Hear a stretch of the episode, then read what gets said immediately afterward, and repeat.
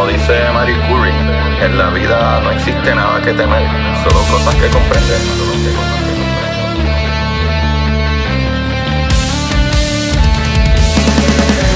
Recuerden correr y buscar la manera de aprender que más le divierta.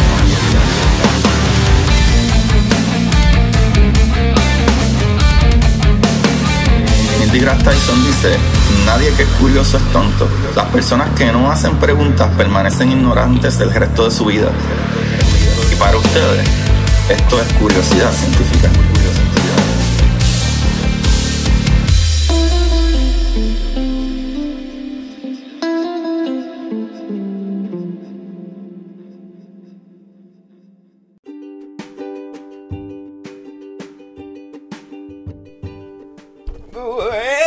Corillo de curiosidad científica.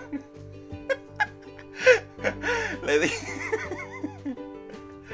Ay, corillo, dirán que estoy bien loco, pero pues es verdad. Es que le di record a esto y después me quedé como pasmado mirando a mis pejitos ahí. Corillo, bienvenido aquí a Curiosidad Científica. El podcast donde ustedes aprenden alguna cosita que otra y nos comunicamos sobre qué ustedes saben y qué yo quiero aprender. Y así pues aprendemos todo un poquito, como dice el gran Bill Nye. Todas las personas que conoces en, en tu vida, ¿verdad? Que pasen por tu vida van a saber algo que tú no sabes. Y eso está súper brutal. Y personas así, tan brutales, ¿verdad? En mis capítulos, aparte de cosas bien gufiadas como como un capítulo que, mano, a mí me encantó crear y es un capítulo que mucha gente le ha dado play, es el de, ¿verdad? El fotoeléctrico, ¿verdad? Eh, eh, que el capítulo antipasa, eh, ¿verdad? Este último no, el capítulo anterior, hace dos lunes atrás. Eh, el efecto fotoeléctrico y fotovoltaico está súper nice, como la luz, ¿verdad? Que proviene como del sol, si le da a un material, ¿verdad? Eh, metálico, puedes crear electricidad y eso está súper brutal. Pero el día de hoy vamos a hablar no solo de cosas así, sino, ¿verdad? Como usualmente, casi todos los jueves, que hablamos de las personalidades que nos traen esas cositas maravillosas que han puesto, ¿verdad? La raza humana un poquito más adelante, sea físicamente, psicológico, emocionalmente, lo que sea. Y el día de hoy vamos a hablar de alguien muy especial, eh, en particular, alguien que se puede decir que el, el que empujó o alguien que impulsó mucho más allá lo que es la psicología y la salud eh, mental. Vamos a hablar, por supuesto, de alguien que estoy seguro que muchos han escuchado, pero no todos saben realmente qué fue lo que él contribuyó. Y este muchachito es Sigmund Freud, el gran Sigmund Freud. Este muchachito nació en lo que hoy es la República Checa el 6 de mayo del 1856. Yo tengo un par de artículos aquí de este muchachito y voy a brincarle entre unos y otros porque pienso que dicen más o menos lo mismo, pero no es exactamente lo mismo. ¿Sabes? So, utilicé todos los varios. Bueno, eso es lo que hago regularmente en todos mis programas. Pero en este caso voy a utilizar casi todo de todos. Usualmente lo que hago es como que corroborar una página con otra que diga más o menos lo mismo. Para, ¿verdad? Para no mentirnos. So, aquí vamos. O sea, ya sabemos que este muchachito nacido el 6 de mayo del 1856 eh, en Moravia. En aquel momento, Sigmund Freud fue el mayor de seis hermanos. Su familia se vio obligada a trasladarse a Viena para intentar eh, reflotar el negocio de lana de su padre, ¿verdad? Como de la oveja. O sea, a pesar de ser judío, el joven Sigmund fue educado eh, al margen de cualquier idea religiosa y nacionalista. Tampoco las dificultades económicas por los que atravesaron su familia fueron un obstáculo para que él ingresara en la Universidad de Viena a los 17 años, donde estudió eh, medicina. Ante el crecimiento ¿verdad? del ambiente antisemitismo, ¿sabes? Del ambiente de antisemitismo. Esa palabra es medio difícil, pero antisemitismo básicamente es la gente que no le cae bien la cultura, la religión y, las personas judías como tal. O sea, eso ya sabemos que pasó para, ¿verdad? Para esa época donde lo- los alemanes, ¿verdad? Cometieron tantas atrocidades. Y eso fue entonces muchos años antes de que ni siquiera fuera, ¿verdad? Hitler estando ahí. Pero como quiera, para esos tiempos, ¿verdad? Para 2800 y pico, eh, ya había mucho, ¿verdad? De ese ambiente de antisemitismo. que eh, se respiraba en la capital austriaca. Freud, ¿verdad? Decidió cambiarse el nombre y pasó de llamarse Sigmund a llamarse Sigmund. So, el nombre original de él era Sigismund y ahora se llamaba Sigmund en vez de Sigismund. O sea, el nombre de, ¿verdad? Con el que sería conocido a partir de esos tiempos. De ahí para adelante cambió todo. Pues tras aprender español, este muchachito sabía español, ¿verdad? De forma autodidacta, o sea que aprendió por su cuenta. Freud fundó, junto con su amigo Edward Silverstein, una especie de sociedad secreta a la que llamaron Academia Castellana. Ahí se compartían novelas de. Mentira, soy yo. Ahí se compartían novelas mexicanas. mentira, mentira. Pero Gorillo, ¿sabes? Donde. ¿Saben? Esa sociedad secreta que llamaron Academia Castellana, donde bajó los seudónimos de eh, Scipion para Freud y Berganza para Silverstein emprendieron junto la lectura de obras de Miguel de Cervantes, entre las que, ¿verdad?, destacan el coloquio de los perros, de donde escogieron su apodo, ¿verdad? El apodo de, de, ellos dos. Eh, como les dije ya, este muchachito estudió con estupefacientes, ¿sabe? O sea, con cosas drogas, droga y cocaína y esas cosas, papá. Eh, pero esto está súper interesante porque él hizo muchas cositas tratando de bregar cómo funcionaba la psicología de las personas. Y entre el 1884 y 1887, Freud escribió una serie de artículos en los que abogaba por el uso de la cocaína corillo con fines terapéuticos, lo cual no está tan alocado porque si ustedes leen la historia de eh, Joseph Lister, eh, para 1840-1850 se estaba introduciendo entre esas décadas por ahí más o menos se está introduciendo la cocaína como un, ¿verdad? Como para reprimir el dolor, porque no había anestesiólogos, o sea, no había anestesia. So, la cocaína se utilizaba para eso también, para que sepan, muchachos, para que sepan. O sea, y en algunos experimentos, ¿verdad? Posteriores demostró las propiedades de la cocaína como anestésicos local. O sea, como había mencionado. en 1884 publicó un artículo titulado Uber Coca, ¿verdad? Sobre la cocaína en el que ofrecía al lector una enorme cantidad de datos sobre la historia de la ¿verdad? utilización de esta planta en Sudamérica, o su exportación a Europa, su efecto en los seres humanos, los animales y múltiples usos en ¿verdad? terapéutico, básicamente. Posteriormente, el oftalmólogo austriaco Karl Kohler eh, publicó los resultados de las investigaciones de Freud y obtuvo grandes éxitos en ¿verdad? intervenciones oftalmológicas, ¿verdad? como operaciones de ojo y cosas así, eh, o usos ¿verdad? de la visión. En 1886 Freud se casó con Martha Bernays y tras la publicación de unas cartas enviadas a su entonces prometida y luego esposa, se ha sabido que hizo un intento frustrado de curar con cocaína a su amigo Ernst von Felsch Maxwell, que era adicto a la morfina. El tratamiento no surgió efectivo y solo sirvió para añadirle otra adicción a ese pobre muchachito, lo cual murió poco tiempo después. O sea, el fracaso de, eh, otro de los fracasos que él tuvo antes de llegar a, dar el palo de su vida, ¿verdad? Fue con la hipnosis, o sea, eh, basándose en algunos experimentos llevados a cabo por su mentor Joseph eh, Brewer. Freud abrió una clínica para realizar sus prácticas en el campo de la neurosis y de la histeria, en las que usó la, ¿verdad? la hipnosis, ¿verdad? hipnotizar a alguien, ¿verdad? y la catarsis. Corillo, una misteriosa paciente llamada Anna O, ¿verdad? que su nombre real era Berta eh, Pappenheim, fue tratada por Brewer y Freud en aquel entonces. El tratamiento consistía en inducir a, la paciente, ¿verdad? En un estado hipnótico, el que permitiese, ¿verdad? Eh, rememorar las circunstancias previas a la aparición de los síntomas. O sea, es como que tratar de sacarle a esa persona, ¿verdad? Teniéndola hipnotizada, como que qué fue lo que te pasó, que tienes ahí comprimido allá atrás en el subconsciente que te hace actuar de esta manera ahora. Básicamente eso es lo que dice. Pero a pesar de todo, ¿verdad? Que todo, que todo parecía bien, ¿verdad? En, general. Eh, esta, esta, persona no le funcionó. Y, una vez, sabes, que ellos acabaron con esto, eh, la paciente nunca tuvo como que avance. ¿sabes? Y al acabar con el tratamiento catártico, la paciente no había mejorado en lo absoluto y acabó siendo internada en un centro psiquiátrico, loco.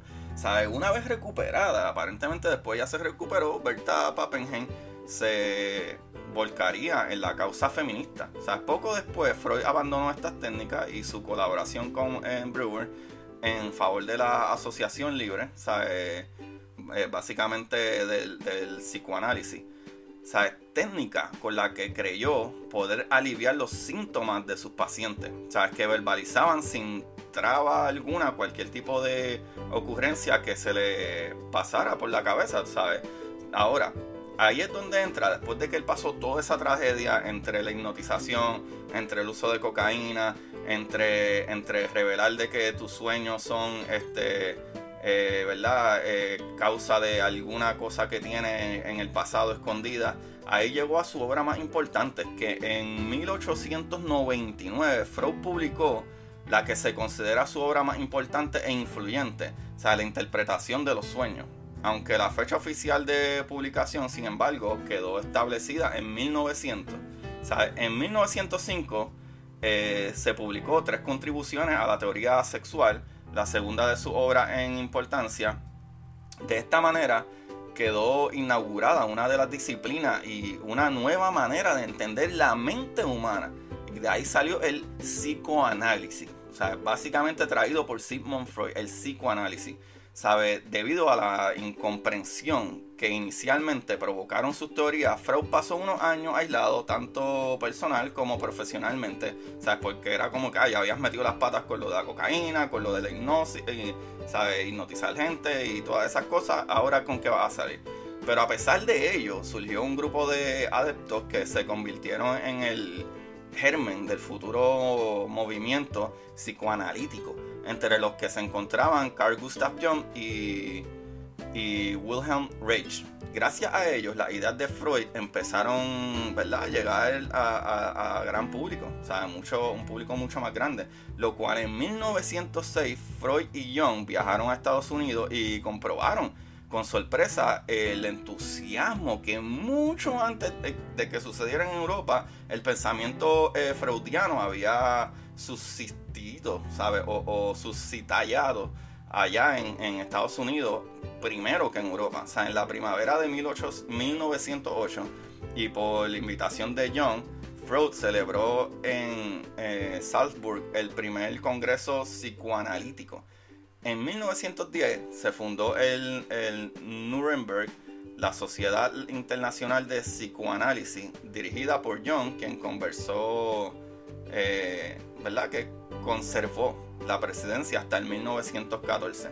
¿Sabe? Aquí se le da, ¿verdad? Unos reconocimientos eh, a él. ¿Sabe? El primer reconocimiento oficial como creador del psicoanálisis le llegó a Freud en 1902, cuando fue nombrado profesor extraordinario. Hecho, ¿verdad? Que el, el psicoanalista comentaría en una carta dirigida a Wilhelm Fleiss, un médico y psicólogo alemán, en la que sarcásticamente decía como si de pronto el papel de la sexualidad fuera reconocido oficialmente por su majestad. Freud obtuvo su primer reconocimiento internacional en el 1909 cuando en, la Universidad de Clark en Worcester, Massachusetts, le concedió el título honorífico de doctor eh, honoris causa, así con la intención de divulgar el psicoanálisis en los Estados Unidos y aprovechando las celebraciones del vigésimo aniversario de la fundación de la universidad que ¿verdad? precedía el pedagogo y psicólogo G. Stanley Hall. Freud fue invitado a impartir varias conferencias ahí también. Pero de pronto las cosas empezaron a torcerse. En octubre de 1911, Freud sufrió un importante revés cuando varios de sus seguidores se dieron de baja de la Asociación Psicoanalítica eh, y la cosa empeoró cuando a ellos se unió Carl Gustav Jung en 1914. Aunque lo peor estaba por llegar, en 1923 eh, Freud fue diagnosticado de cáncer del paladar, posiblemente una consecuencia ¿verdad? de su indescriptible adicción a los puros. Él fumaba un montón. O sea, además de ocasionarse un gran sufrimiento y dejarlo incapacitado, la enfermedad le provocó soldera en el oído derecho y lo obligó a usar una serie de, incómodas prótesis de paladar que le dificultaban el, poder hablar a ese pobre Sigmund Freud. Sea, a consecuencia de ello, Freud tuvo que ser operado hasta en 33 ocasiones. A pesar de todo, nunca dejó de fumar, con las terribles consecuencias eh, ¿verdad? que esto le llevó. Freud continuó trabajando como psicoanalista y hasta el fin de su vida no cesó de escribir y publicar un gran número de artículos, ensayos y libros al respecto.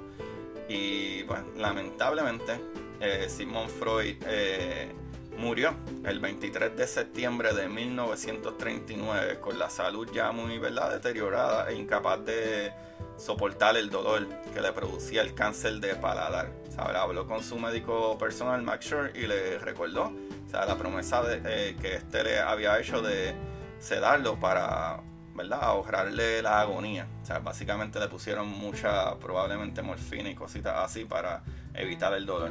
Lo cool con esto, Corillo, es que básicamente Sigmund Freud, ahora mismo ahí eh, Netflix tiene una serie de él, o sea, de Sigmund Freud. Y básicamente esta serie, ¿verdad? Es atada A, la historia de él como psicoanalista. Y algo que está súper cool, ¿verdad? Que la serie de Netflix tiene, que la pueden ver, que se llama así mismo Freud. Él básicamente como que con su tecnología de psicoanálisis trata de identificar criminales. Esto es algo que no, ¿verdad? No es como que la primera vez que se hace. Se parece hasta un poquito como tipo Sherlock Holmes. Pero en el caso de él, eh, creo que es más como que tratar de psicoanalizar eh, la manera en que un criminal se comporta. Eh, y, pues esta serie está en Netflix, la pueden conseguir ahora mismo.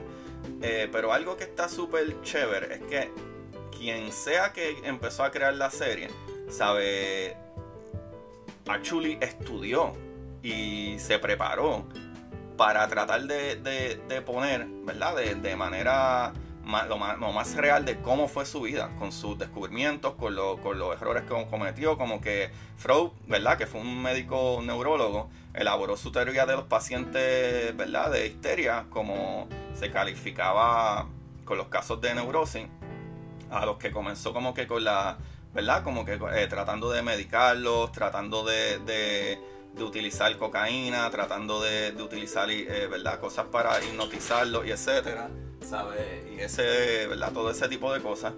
Eh, y, lo habla aquí. Pero entonces, sea como sea, ¿sabe?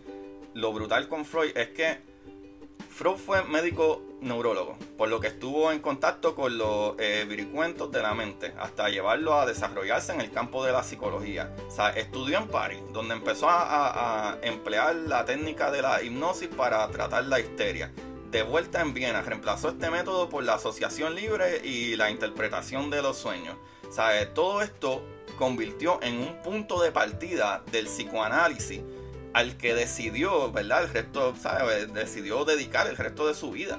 ¿Sabe? El neurólogo eh, innovó en dos campos diferentes por un lado, una teoría sobre el funcionamiento de la mente y la conducta humana, y por el otro lado, desarrolló una técnica terapéutica para resolver eh, las afecciones psiquiátricas, lo cual él fue el que salió con una de las cosas como que, ok, eh, problemas psicológicos mayores y sufrimiento y depresión y que tenemos, muchas de ellos son atadas a, no, necesariamente la conciencia, sino el subconsciente, cosas que nos pasaron que no nos damos cuenta o no podemos localizar en nuestros sentimientos. Y todo eso hay que llevarlo a terapia para sacarlo, ¿sabe? O sea, una de las partes eh, más, ¿verdad?, de su trabajo de Freud es la denominación del inconsciente, basándose en esto. O sea, planteó una eh, división de la mente, como quien dice, en, diferentes niveles.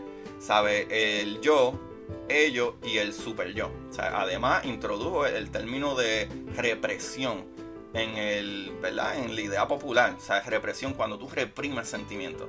su obra más conocida es la interpretación de los sueños, donde explica que lo que reprimimos se encuentra en nuestro subconsciente y se manifiesta a través de los sueños.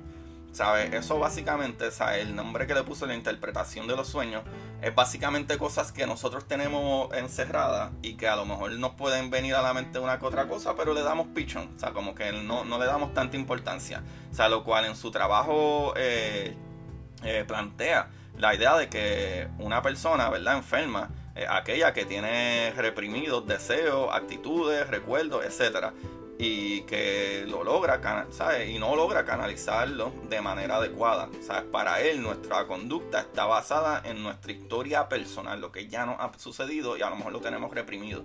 ¿sabes? Y eso está súper brutal porque hoy en día se entiende bastante sobre eso. Pero hace más de 100 años atrás, este muchacho, Sigmund Freud, fue el que dijo, espérate, aquí hay algo más y no es como que lo que tú sabes día a día y esa es tu personalidad, no, no, no. Hay sentimientos, hay cosas y hay... Y hay, y hay eh, eh, momentos en tu vida que cambian tu semblante hoy en día, ¿sabes? Ahí vienen las tres partes que él básicamente trae, que es el, el ello, ¿verdad? Es parte más profunda de nuestra mente donde radican nuestros impulsos más primitivos, ¿sabes? Está el super yo, esta parte representa nuestros pensamientos morales y éticos, lo que la persona quisiera llegar a ser o sabe que sería bueno lograr. Y entonces está el yo, que es la unión, yo diría que es la unión de lo que es el ello y el super yo. Sabes que el yo sería esta parte en la conexión real de la, ¿verdad? De las dos partes anteriores que mediante nuestras necesidades primitivas, como lo que yo deseo, como yo me siento mejor o lo que sea, pero eh, demostrando nuestras expectativas morales. ¿sabes? Un yo saludable proporciona la habilidad para adaptarse en la realidad, eh, interactuar con el mundo exterior. ¿Sabes? Básicamente lo que quiere de verdad, lo que se quiere decir con eso es que, ah, eh, a mí me gusta utilizar ropa color verde y me encanta cómo se ve, pero eh, a lo mejor mi atuendo no se ve súper bonito si yo voy a una boda. Y es como que, ok, pero yo me siento bien con el color verde porque, pero en una boda se supone que uno vaya de negro y con corbata y qué sé yo. ¿Sabes? O, peor aún, emocionalmente. O sea, a ti te gusta, ¿verdad? Tu sexualidad, ¿sabes? A ti te atrae cierto tipo de sexualidad, pero a lo mejor para, para la gente regular o para la sociedad, que lamentablemente nos dejamos llevar demasiado por la sociedad, es un problema tu sexualidad o, la, o, lo que tú escoges como que sea tu pareja o etcétera. O sea, como que yo quiero ser buena persona, yo soy buena persona, quiero estar bien y quiero que las cosas sean bien, pero contra esto me hace sentir súper bien, pero otra gente la va a hacer sentir incómoda. ¿sabes? Es la unión de esas dos cosas. Y está brutal que él en los 1900 estaba pensando, ok, esto es algo que nosotros estamos enfrentando psicológicamente como que algo que tenemos dentro y no dejamos salir o no queremos lidiar con las situaciones que nos sucedieron en un momento y eso nos trae a, nuestros problemas emocionales hoy en día, que es cuestión de analizarnos, autoevaluarnos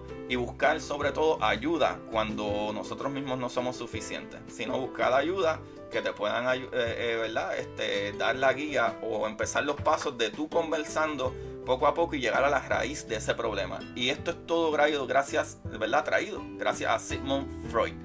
Qué brutal, brother. Ahora sabes por qué me encanta tanto la psicología, la mente está brutal. ¿Sabes? Esta información la saqué de conceptodefinición.de, de historia.nationalgeographic.com.es, de eluniverso.com, de actitudfem.com. Ahí lo tienen mi gente.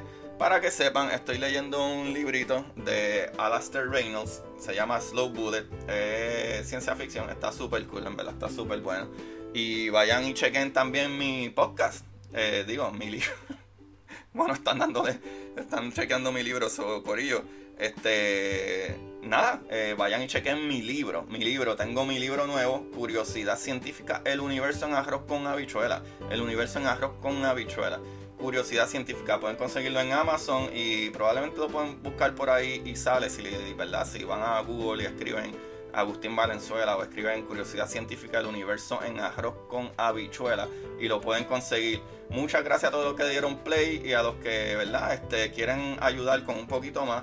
Pueden conseguir mi libro. Simple y sencillamente consigan mi libro en Amazon y me ayudan y ahí tienen algo de vuelta que es súper bueno, súper interesante y súper sencillo de entender Y los que quieren otra manera de aportar al programa pueden ir a anchor.fm eh, eh, curiosidad científica, eh, lo cual pueden encontrar el link en, Anchor Support. O sea, ahí pueden dar hasta 99 centavos al mes. Cualquier cosita ayuda para mejorar, ¿verdad? El audio y los programas que tengo que pagar para grabar, para que tengan mejor con, ¿verdad? Y se escuche mejor el sonido y todas esas cositas. So, gracias Corillo, muchas, muchas gracias.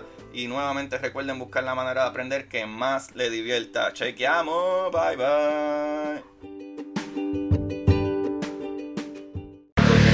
Y para ustedes, esto es curiosidad científica.